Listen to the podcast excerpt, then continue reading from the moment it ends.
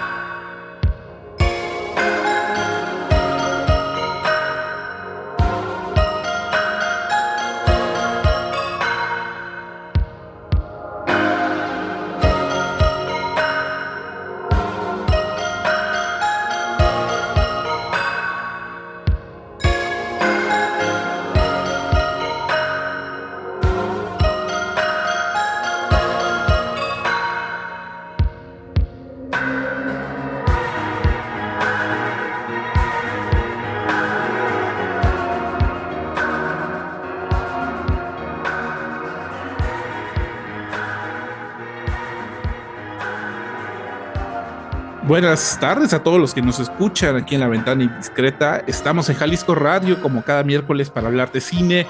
Hay noticias sobre los Globos de Oro. Tenemos noticias sobre un taller de apreciación de cine que se va a impartir en Guadalajara. Y vamos a estar comentando también algunas películas que tenemos pendientes de comentar. Una de ellas, un documental eh, padrísimo sobre David Bowie eh, Daydream, un documental que, creo que trasciende, digamos, el concepto de documental.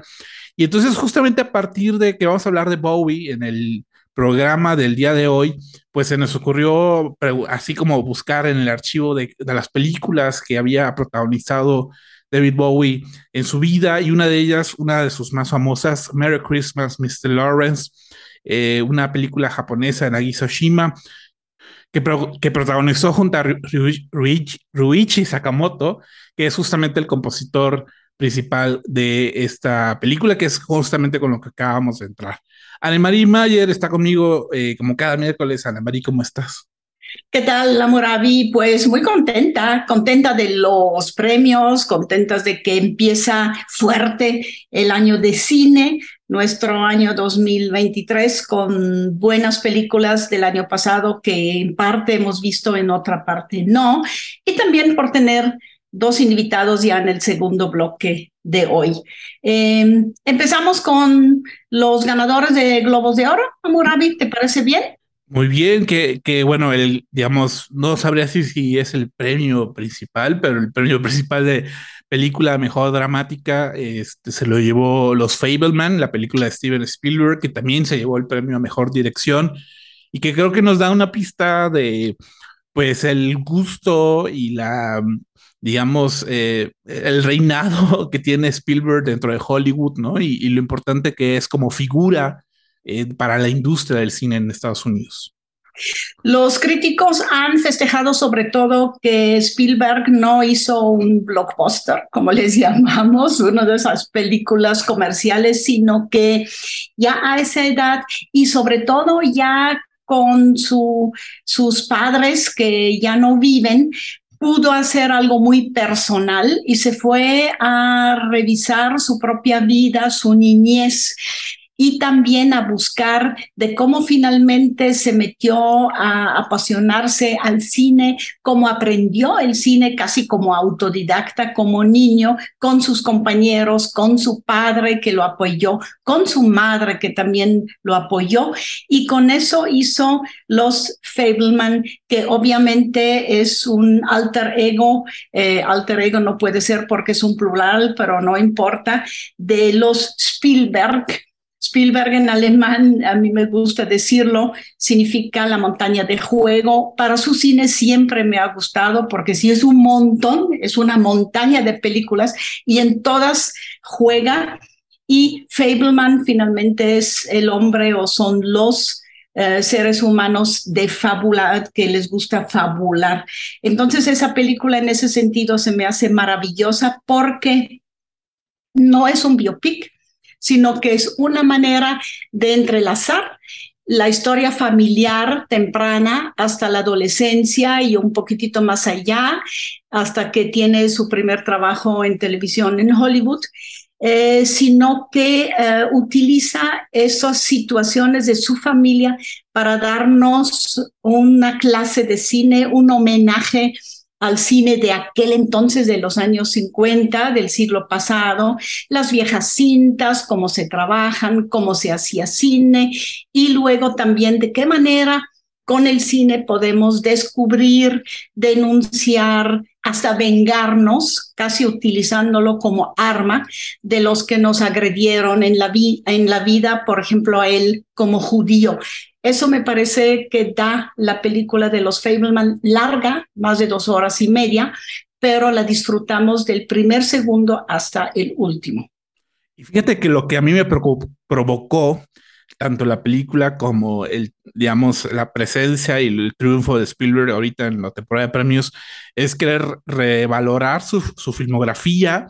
De hecho, en cines actualmente está la película de Tiburón, y me, asomé a verla de nuevo y de pronto me di cuenta que hay muchas similitudes, ¿no? O sea, muchas referencias de la, de la misma película de Tiburón en la película de Fableman, toda la escena en la que está filmando, digamos, la playa y lo, veraniego. Y, y, digamos, es, es, muy padre ver como en sus primeras películas cómo hay un impulso por el, el, manejo de la cámara, por el lenguaje cinematográfico, el montaje. Tiburón son de esas películas que en las escuelas de cine en Estados Unidos son como, son como manuales para hacer películas, son, son las películas de referencia con las que te enseñan a, dirigir, a montar, a, construir una escena, construir suspenso, etc. Entonces ahí te das cuenta de lo importante que es Spielberg dentro de, dentro de la industria del cine en Estados Unidos. Y bueno, eh, la buena noticia también es que Guillermo del Toro ganó junto con, eh, junto con su codirector, ganó película mejor de animación por Pinocchio, lo cual eh, nos da pauta de que pues pueda ganarse el premio mayor, que es el Oscar de animación. Yo creo que es una buena noticia para que, digamos, va sumando puntos para lograr ese, ese premio, ¿no? Todavía a mí me, em, digamos, sí me gusta que gane mejor animación, pero pienso que ya de repente tendríamos que quitar esas fronteras que dividen la animación de la ficción y el documental de la ficción, por ejemplo, porque simplemente son buenas, maravillosas obras maestras películas, ¿no? También como lo de Fableman.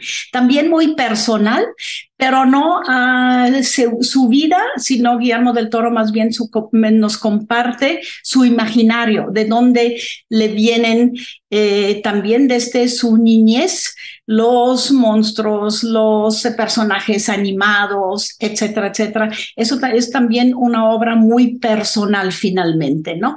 Y no olvidar que una parte importantísima, todo lo que tiene que ver con el universo eh, que hace sobre la muerte y estar muertos y revivir, se hizo aquí por el taller de Chucho en Guadalajara. Después me gustó también la mejor comedia de Banshee of Injuring. No sé si aquí le pondrán el espíritu de la isla, como en otras partes. Y no sé si tú hayas visto ahí el título. Eh, me parece otra tendencia del cine de hoy, ir a buscar las historias de campo, las historias de los mitos, de las culturas, y aquí es Irlanda y una competencia masculina entre un viejo y uno más joven, también interesantísimo.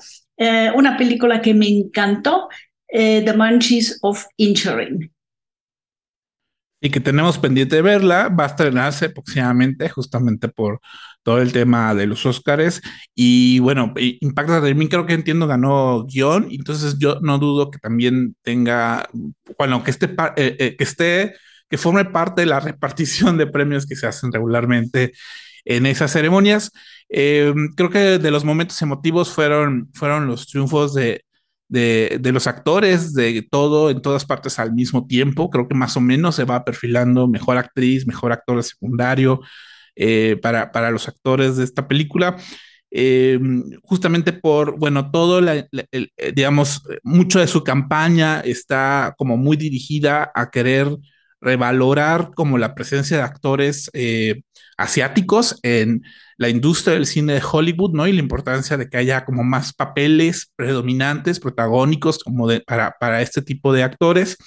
Y yo creo que les está funcionando muy bien su campaña y además es, una de las películas, digamos, que recibió mayores, eh, eh, mejores críticas, y además le fue muy bien taquilla, etcétera. yo, yo tenía dudas sobre si se podía eh, introducir, digamos, a la temporada de premios, que es un poco como más solemne todo el asunto de los premios, pero qué bueno que, estas películas, digamos, también como de géneros, eh, de, ciencia ficción, artes marciales, etcétera, también pueda ser como de interés en general, como todo el tema de, de los premios, ¿no?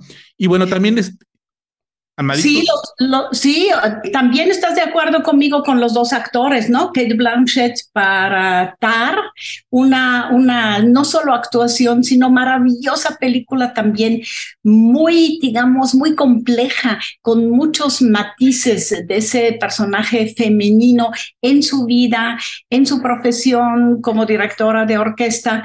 Y a mí, a mí Tar, que la pude ver, pues me impresionó mucho y de veras la actuación de Kate Blanchett es magistral. Y por el otro, ¿qué tal te gustó Austin Butler como Elvis? A mí me impresionó también. Es fuertísimo eh, su presencia y sobre todo su identificación con toda la controversia que hubo alrededor del personaje de Elvis. Sí, que un poco el chiste de, los Globos de Oro es que subió a recoger su premio con la misma voz que hacía para Elvis. Y entonces decía, ¿por, qué está, ¿por qué está hablando como Elvis? O sea, si él no habla así. Eh, pero bueno, eh, eso pasa cuando te empapas con los personajes. Eso pasa con los actores que, que asumen todo el tiempo sus personajes. Y bueno, todas estas películas próximamente también estarán en, cartelera. Las vamos a comentar ya de manera más específica, eh, ya que estén cercanas a su estreno.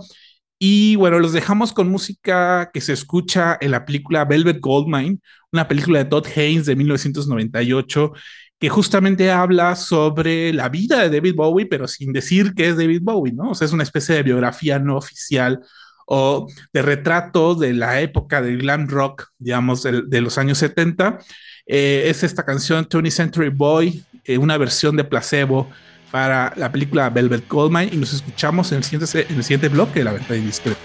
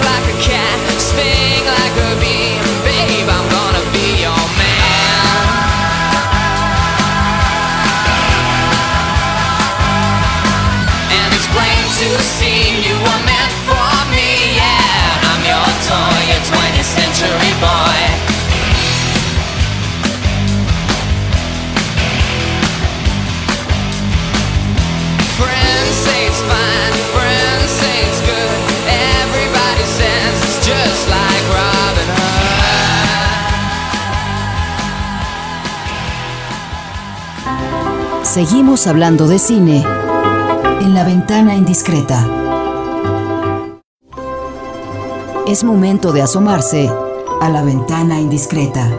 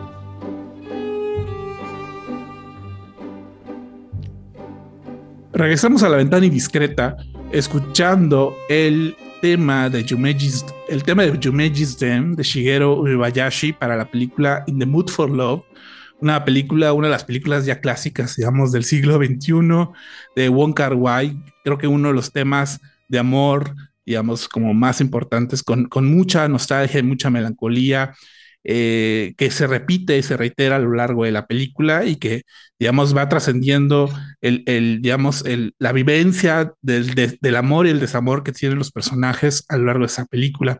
¿Por qué este tema musical? Justamente por nuestros invitados del día de hoy, que nos van a hacer una invitación para, eh, eh, digamos, entrar a un taller de apreciación cinematográfica para poder discutir películas y, bueno, en The Mood for Love será una de las películas que van a estar discutiendo nuestros invitados el día de hoy.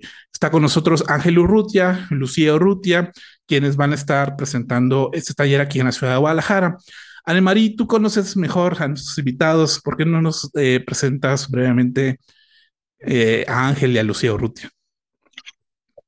Ángel, tengo la impresión que eso fue un pretexto para nosotros, para tenerte aquí en pantalla y también a tu hija Lucía porque hace muchos, muchos años trabajamos en Guadalajara como un pequeño grupo alrededor del cine, no solo de aquí, sino del cine internacional. Recuerdo, por ejemplo, ahí en el Canal 6 la noche de gala los sábados, que creo que la grabábamos como en miércoles o jueves, nos eh, ponían ahí muy bien vestidos, tú ibas de corbata y yo ponía, me ponía mis blusitas y entonces hacíamos la introducción a una película que previamente habíamos escogido y el canal pasaba la película y después nosotros hacíamos un diálogo. Esa manera de trabajar el cine mostrándolos como a nivel de cine club, pero siempre cine club comentado, acompañado, siempre también un poco didáctico para la gente. Eso también es lo que sigues haciendo y ahora es el taller que haces con Lucía, ¿no? Sigues en eso, eres un gran eh, aficionado, no solo, sino estudioso del cine y toda tu vida has seguido en, ese pues en ese tema, ¿verdad, Ángel?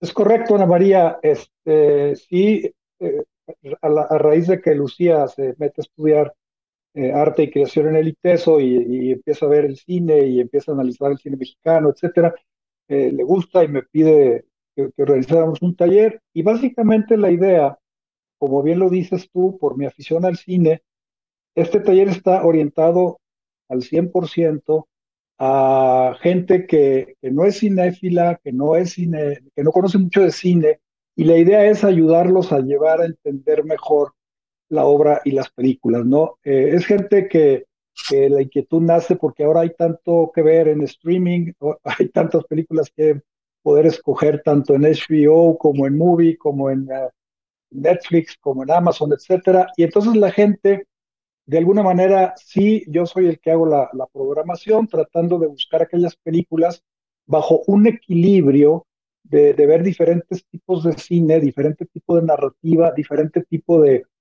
contexto histórico, tanto de la historia como de, la época en que se filmó.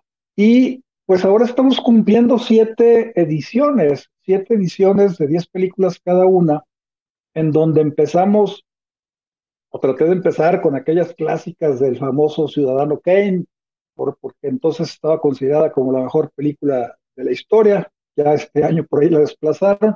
Este, también empezamos a ver a los grandes directores como Visconti, Fellini, Truffaut, eh, empezamos a ver a directores como... Eh, ahora, también me ha gustado mucho combinar algunas películas que no necesariamente son de culto, no necesariamente son de cine de autor, porque a veces a la gente le gusta otro tipo de cine y también es importante introducirlo. Hemos visto a Spielberg, eh, hemos, y, también he buscado que el equilibrio sea dentro de las características del cine comercial, pues que sea un cine comercial de muy buena manufactura, de muy buena realización y que también entendamos.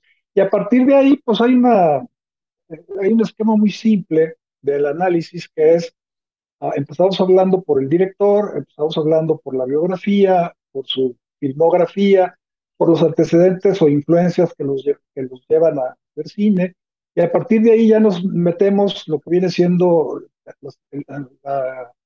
el segundo tercio de la plática es empezar a hablar ya de la película, en, el caso específico de pues, quienes acompañan el guionista, eh, el director artístico, el director de producción, la música, eh, y hemos tenido la oportunidad de ver grandes directores, ¿no? Por ejemplo, eh, vimos a Guillermo del Toro con El laberinto del fauno, y obviamente pues tuvimos que hablar de Eugenio Caballero, y también hablamos de la música, hablamos de la fotografía de Navarro, y hemos visto a Cuarón y hemos visto a González Iñárritu, pero en este caso, conforme ha ido avanzando el cine, y me atrevo a decir que estamos repitiendo con un eh, probablemente 70% de gente que, ha continuado, que ha repetido, que se ha reinscrito. Es decir, a esta gente le ha gustado y hablamos de un promedio de 24 a 25 gentes que edición tras, edición eh, se han vuelto a inscribir. Y lo más bonito, lo que más me ha llenado de satisfacción es que ya hoy toda esta gente de no saber nada de cine ya te empiezan a hablar del guion, ya te empiezan a hablar del autor, ya te empiezan a hablar del director, ya se meten a la contextualización del, de, la historia del año que fue filmada, de la, del año de la época de la, del guion, etcétera. Y, y, bueno, eh, ya Lucía me encantaría que también complemente cómo ha sentido esta evolución y este desarrollo del taller, sobre todo, insisto, a gente que no es necesariamente cinéfila o no es necesariamente conocedora, pero que a, través de irlo llevando han aprendido y ahora disfrutan bastante más el ver una película, ¿no? Creo que lo más interesante del cine es que mientras más vas eh, involucrándote en él, más vas activando tu mirada, ¿no? Y la, y la mirada es fundamental para comprender nuestra realidad y, y te va fascinando, ¿no? Eh, cosas que antes no notabas, cosas que antes no veías y las aplicas a tu cotidianidad, ¿no? Que no tenga nada que ver con el cine incluso. Y, y, ese, eso es lo padre del taller, que aparte del vínculo y de la complicidad que creé con mi papá a través de, de, pues de ver películas y de hablar de cine, eh, lo más bonito es que invitamos a, a, más personas a ser parte de ella, a involucrarse. Y, y pues nos han dicho, ¿no? Eh, cómo esto ha cambiado su vida y su forma de, de ver ahora las películas y de disfrutarlas, ¿no? El taller no tiene una intención de convertirse en un crítico de cine, sino de aprender a ver de todo tipo, eh, desde una que que sea un clásico hasta otra más dominguera, por así decirlo, y, y de rescatar esos eh, factores que la hacen única o que la hacen interesante em, y no descartar em, algún tipo de cine porque no sea eh, interesante, entre comillas, o, sea popular.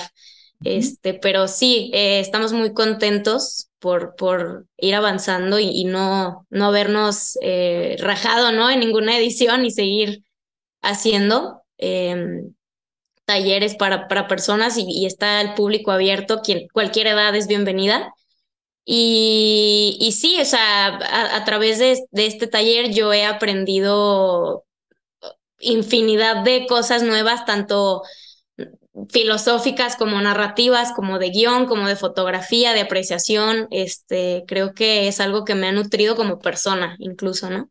Y, y de eso va el taller, de invitar a todos a que, a que quieran activar eso en sí mismos. Nada más hay un detalle bonito, Ana María, en la, edición pasada programamos eh, de Tatiana Hueso eh, Noches de Fuego, y Lucía me dijo, por favor, prográmala y me gustaría yo conducir el taller y Lucía lo condujo al 100%. ¿Podrías platicar por qué, Lucía? Sí, bueno, Tatiana Hueso, eh, directora eh, ahora nacionalizada mexicana, em, pues a mí esta película me cambió la vida. O sea, la primera vez que la vi para mí fue, me conmovió tanto me conmovió tanto la fotografía de Dariela Ludlow y, la dirección de Tatiana, que, que, se me hizo una realidad cruda, eh, porque pues la película está eh, basada en México, que se me hizo necesaria eh, que más personas la vieran, ¿no? Y que pudieran sentir esto que yo también llegué a sentir. y, me clavé mucho con, con, la historia y con, la, con el análisis de, de toda la película. Em, y, y me encanta porque le da este giro de, de hablar sobre un tema crudo que es la violencia en México y, filtrar el horror, ¿no? O sea, filtrar eso que, que no nos gusta ver en, en, en cine como Narcos México y no, y no darle esa importancia tanto como eh, a la violencia, sino que esta historia está narrada a través de los ojos de tres niñas, ¿no? Entonces tiene ese encanto en el que se puede disfrutar y no, en ningún momento la violencia es explícita. Y se me hizo importante tocar esta película para nuestros eh, alumnos porque, porque precisamente estamos acostumbrados a ver otro tipo de cine cuando se tocan temas fuertes y este le da todo un giro, ¿no? Eh, que se disfruta y te conmueve y te hace sentir y, y, y, pues sí, esta película para mí fue una de las razones por las que quise dedicarme a la fotografía de cine. Estamos, estoy viendo, digamos, el temario, digamos, del, del curso de este año. Hay películas de Wong Kar Wai como In the Mood for Love y My Blueberry Nights, películas de Guillermo el Toro como Pinocchio, como El Callejón de las Almas Perdidas, eh, películas, bueno, más recientes, eh, digamos, combinadas con películas, digamos, un poco más, digamos, de, las, de los 2010, 2010 ¿no? Eh, no sé si nos puedan contar un poco sobre las razones por las que eligieron y programaron estas películas para el taller de este año. Sí, mira, eh, generalmente cuando preparo el taller, para lo cual me doy un par de meses, porque de una edición a otra dejamos descansar dos meses para evitar que se canse la gente, etcétera. Eh, yo sí me meto, me echo un clavado a revisar 30, 40 películas y últimamente he tratado, dado las ventajas y las bondades de las plataformas streaming, también de, que vean algo más contemporáneo, más reciente. Ahora, si te fijas, por ejemplo, ¿por qué empiezo con eh, Driving Miss Daisy?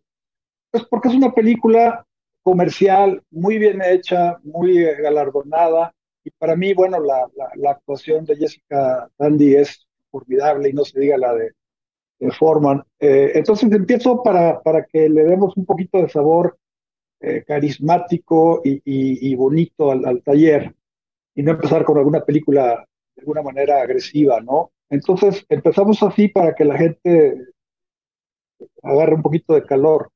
Pero la segunda película programada es Bardo, ¿Y por qué está programada Bardo? Porque a mí lo personal me encantó, a Lucía también le gustó mucho, pero Bardo está causando una sensación extraña, ¿no? Bardo una película que gusta o que no gusta, pero al que no le gusta, no le gusta porque no la entiende. Eh, y creo que difícilmente antes podíamos tener acceso. Hoy, si quieres una entrevista de González Iñárritu hablando de Bardo, hoy en YouTube podemos encontrar sin, temor a equivocarme, 30 o 40 entrevistas diferentes que ha hecho González Iñárritu con relación a Bardo. Y creo que todas empieza diciendo, esta película no es para entenderse, ¿no? Esta película es para disfrutarla. Entonces, de, alguna manera trato de que, aprovechando que, están en plataforma, bueno, pues pusimos Bardo. Otra de plataforma que, en lo personal me gusta mucho, eh, o me gustó mucho, es la de eh, esta niña, eh, ese fue el nombre, la, niña de que no come. The Wonder, de Sebastián. The Wonder, sí. Sí. The Wonder. Sí. Eh, la puse porque a mí lo personal me gustó mucho. Y también estamos buscando un equilibrio en que haya eh, directoras mujeres. Eh, en el caso de, de, Tatiana Hueso, bueno, fue muy deliberado, pero en el mismo taller estuvo Sean Campion con, con, la película del perro, etcétera. Entonces buscamos equilibrios entre hombres y mujeres y últimamente sí estoy tratando de irme un poquito más a, lo contemporáneo. También programamos eh, El Gran Hotel Budapest por dos razones. Primero, porque bueno, para mí es una gran película, pero segundo, porque igualmente aquí Lucía me dice, papá, este, si, ponemos eh, Gran Hotel Budapest, me encantaría este, yo, yo llevar la plática, porque ya ella hizo, ya elaboró todo un trabajo en su escuela con relación a esta película. Entonces, de alguna manera, eso nos va guiando un poquito. Pero eh, también, este, en este caso, por ejemplo, eh, me, meto con tres directores y con dos películas de cada uno y lo hago de, una manera deliberada para que podamos en el taller hacer una comparativa y sobre todo un paralelismo a la obra, Si, si, si por ejemplo, nos por ejemplo, eh, a ver, a, a, a Wong Kar Wai con Bemuso. Es una película, es película hecha en Estados Unidos. Lo mismo pasa con el coreano y lo mismo pasa con Guillermo del Toro. Lo que busco es eh, mostrarle a la gente un paralelismo de la obra y particularmente expresadas en diferentes historias y en diferentes contextos históricos, ¿no? Sí. Por eso lo, lo programé. Sí. Lucía, ¿dónde nos podemos inscribir y cuándo empiezan? Eh, se pueden inscribir directamente al correo, me pueden mandar un correo eh, tallercinematográfico 2 arroba gmail.com eh, directamente con su comprobante. Yo les mando toda la información para poder hacer su pago y están inscritos. Es muy fácil. El taller es 100% en línea. Entonces, eh, tiene mismo horario una vez por semana, miércoles de 7 a 9 de la noche. ¿Y, y en qué fecha se van a estar celebrando las, el taller, las sesiones del taller? Empezamos el miércoles primero de febrero y se va continuo 10 semanas, ¿no? Este, hasta terminar con Pinocho de Guillermo del Toro. Ahora, también, nada más comento rápido, eh, regalamos siempre una película extra, pero la película la damos a conocer una semana antes, ya de manera de, de, de un bono, ¿no? De taller. Bien, nos recuerden nada más el correo para el que puedan enviar eh, su interés para participar al taller. Claro que sí, es taller cinematográfico 2 arroba gmail.com. A todos los interesados en participar en el taller pueden escribir este correo y van a estar participando con Ángel y Lucio Rutia, eh, pues para comentar películas, para ver, digamos, muchas de estas películas son los estrenos recientes de Netflix. Entonces estoy seguro que regularmente el, el, comentario de muchas personas es la vi, me gustó, pero no sabría decir por qué me gustó, ¿no? Entonces yo creo que el taller puede aportar justamente a este, a este trabajo, digamos, de apreciación y de comprensión como del de lenguaje cinematográfico. Los vamos dejando, muchas, muchísimas gracias Ángel, muchísimas gracias Lucía, los dejamos con música de Bardo para la película Bardo y nos escuchamos en el siguiente bloque, La Ventana Indiscreta.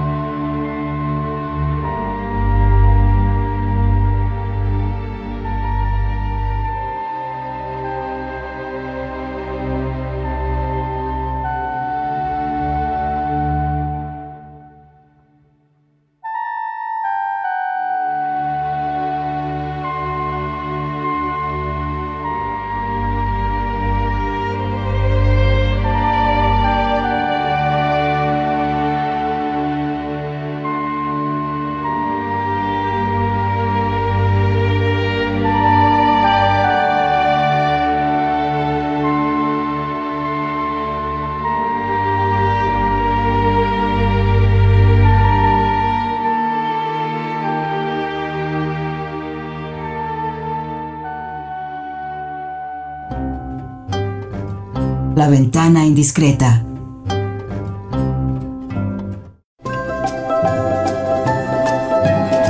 La ventana indiscreta.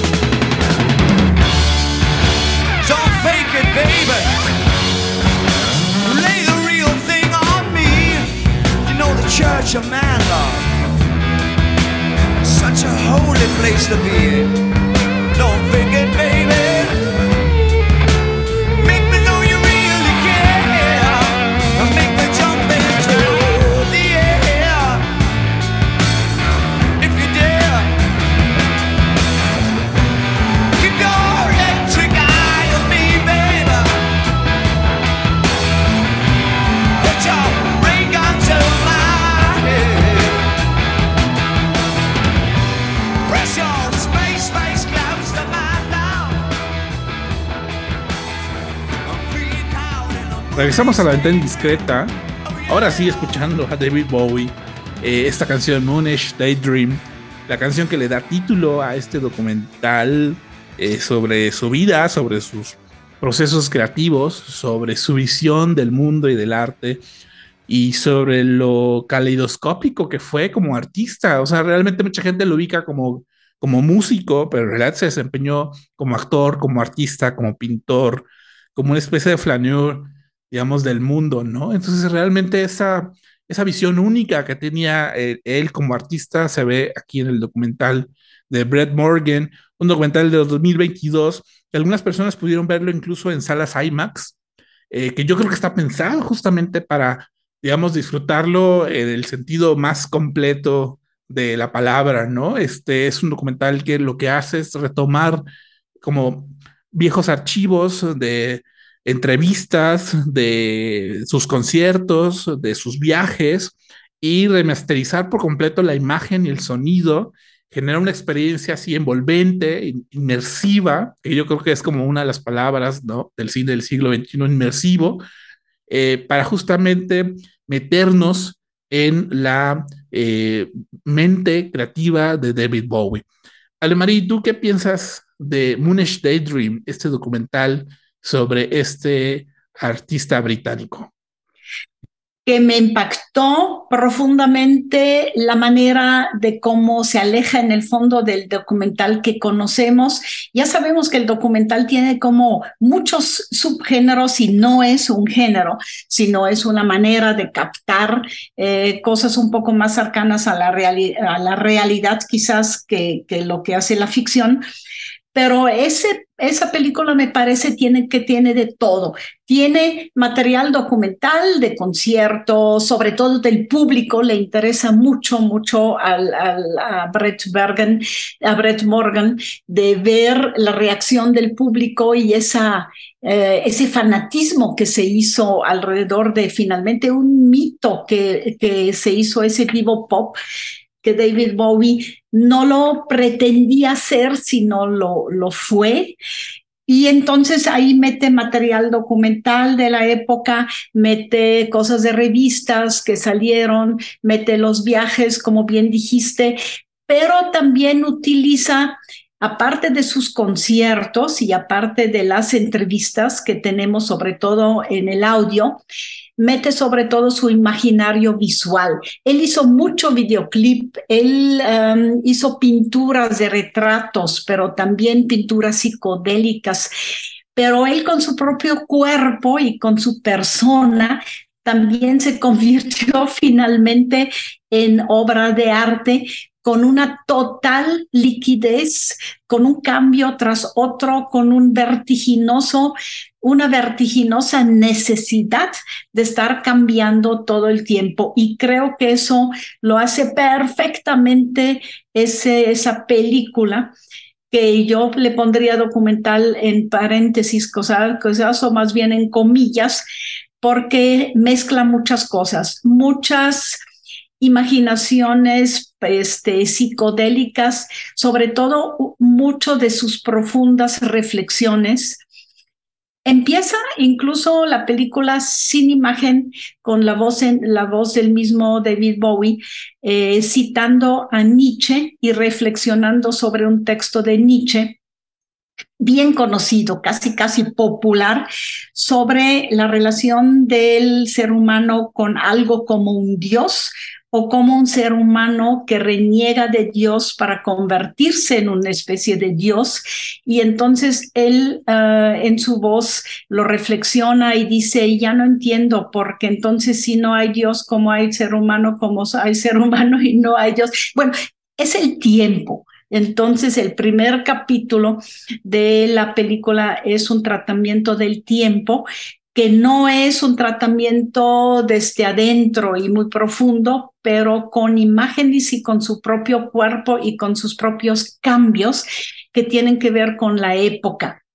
No esperemos entonces algo cronológico, es decir, no es un biopic que nos cuente de dónde nació y cómo es creativo y cómo empezó siendo David Bowie.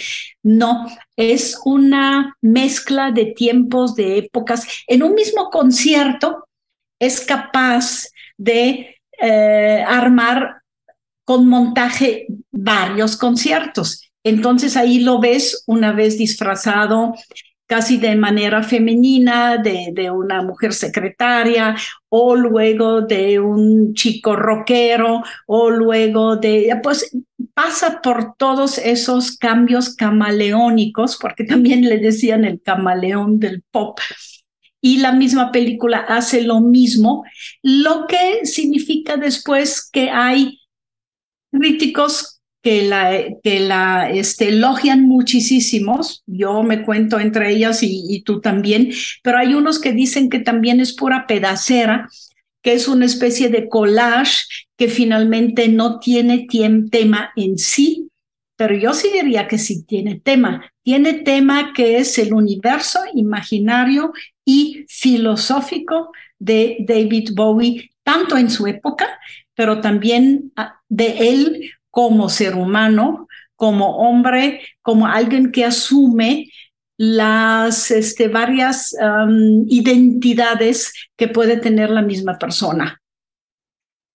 Sí, a mí, me, me gusta muchos eh, los documentales o las películas que hablan de músicos que no hablan directamente de ellos, digamos, ¿no? De manera más que cronológica, biográfica, ¿no? De, bueno, David Bowie nació en tal, ¿no? David Bowie hizo tal disco, cosas por el estilo, sino que más bien es a partir de, buscar, eh, eh, de buscar asociaciones, de buscar asociaciones entre distintos, eh, entre distintas imágenes fílmicas, entre distintos conciertos, entre la literatura, entre los personajes que van creando los artistas. Pienso mucho en esta película, la de I'm Not There, película de Todd Haynes que habla sobre Bob Dylan, pero que no habla sobre él, ¿no? Son como distintos personajes que, que refieren a épocas muy particulares, como eh, épocas muy identificables de la trayectoria de un artista, ¿no? Pero que en realidad propiamente no hablan de su nombre o no remiten a su nombre y más bien construyen como un imaginario de lo que podía ser o de lo que era, del, del mito que construye en la cultura popular, ¿no? Yo creo que aquí Moonish Daydream hace algo muy similar, ¿no? Es decir, como tú dices, arma una pedacera de cosas, no porque lo que quiere es que veas de manera precisa de qué consistían cada uno de esos eh, archivos históricos de, David Bowie, sino que a partir de asociaciones permitas reconocer pues su lado creativo y su visión del universo, ¿no? Eh, hay, hay, un punto en donde una entrevistadora de manera muy breve le dice, bueno, es que usted ve su cuerpo como si fuera un lienzo en blanco, en el donde todo el tiempo hay que estar pintando y creando sobre él. Y así era Bowie, o sea, veía no nada más en su cuerpo, sino también en su música, también en, la misma realidad a la, que, a la que estaba sumergido, todo este ímpetu creativo. Y eso, eso me parece que es lo que deja el documental, ¿no? Mucho más, mucho más que, digamos, un, un, un tratamiento biográfico, digamos, de documental de VH1, ¿no? Sobre quién era David Bowie. Y yo creo que el otro es que eh, lo que a mí me gusta del documental es que hay toda una especie de remasterización de, de las imágenes y de los sonidos, es decir, los conciertos, pues sí, es, es, probablemente haya alguna pista original, pero sobre esas pistas originales se remasterizaron, se recrearon, se, hay, una especie como de retoque, digamos, fuerte, tanto visual como sonoro, que permite que, la experiencia sensorial frente a lo que estamos viendo sea mucho más gratificante que meramente, digamos, los documentales de archivos, ¿no? O los documentales como, eh, eh, digamos, como más biográficos, ¿no? Y eso, por ejemplo, lo vimos recientemente con el documental eh, de Get Back, ¿no? El, documental de Peter Jackson sobre los Beatles, en donde realmente hay, hay una remasterización de toda la imagen y el sonido. Y a mí me llama la atención cómo todos los, eh, todos los documentales sobre artistas, sobre músicos, permiten eso, o sea, permiten realmente repintar todo el trabajo, ¿no? Remasterizar, remixear todo para, digamos, eh, darle pues una nueva, actualizar su, su arte, ¿no? Y su música a, los contextos de hoy.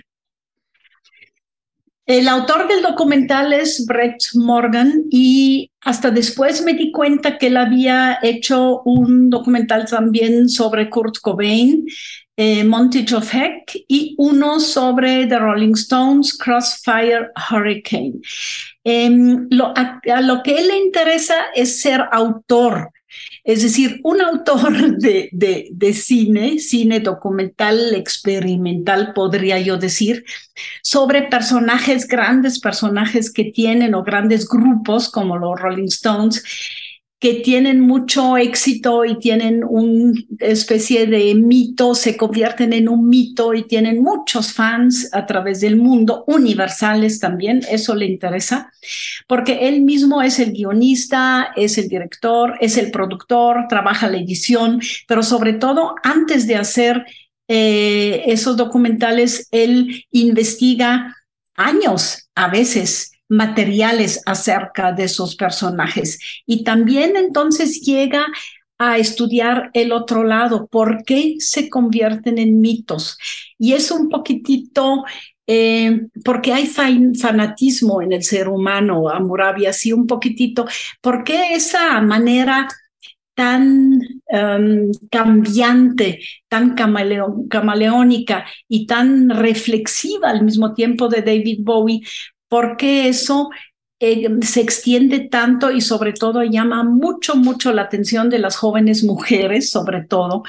Y ahí eso la película lo muestra sin dar explicación, pero sí vemos a través de las imágenes que hay una necesidad de, identificación y si hay un personaje que tiene varias identidades, entonces la identificación de alguien del público, alguien que los está siguiendo también.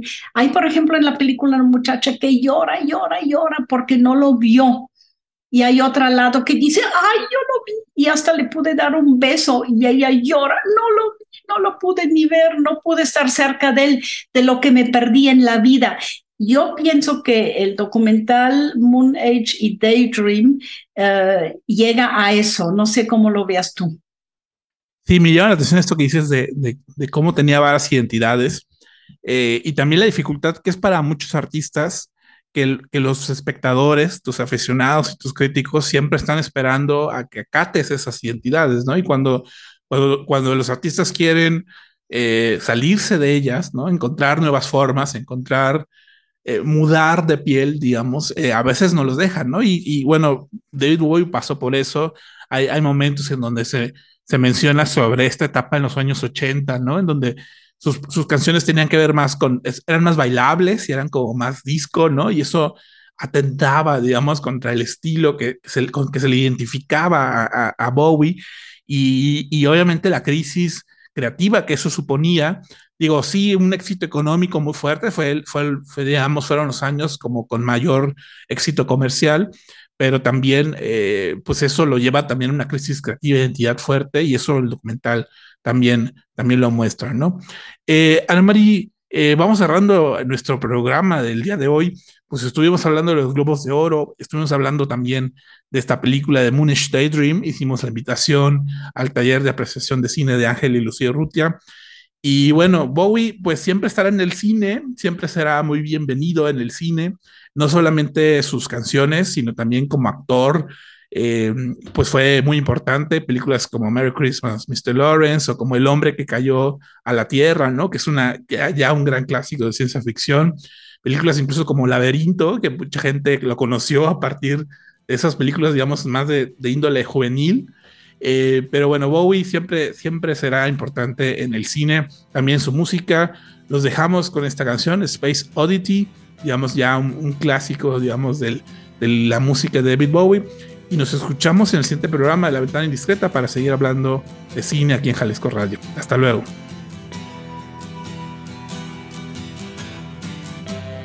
Ground control to Major Tom. Ground control to Major Tom. Take your protein pills and put your helmet on. Ground control to Major Tom. Commencing countdown engines on. Check ignition and may God's love be with you.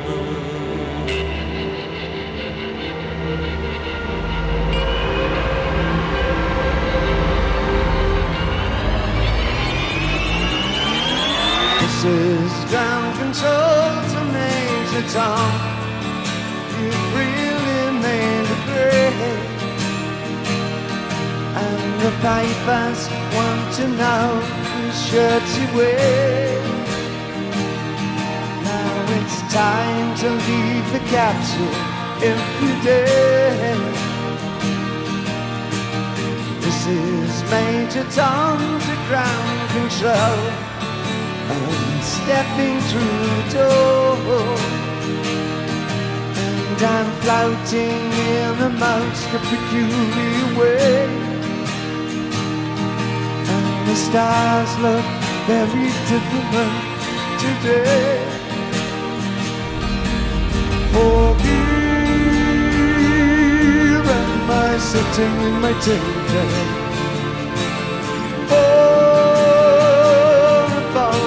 World. My little is blue, and there's nothing I can do.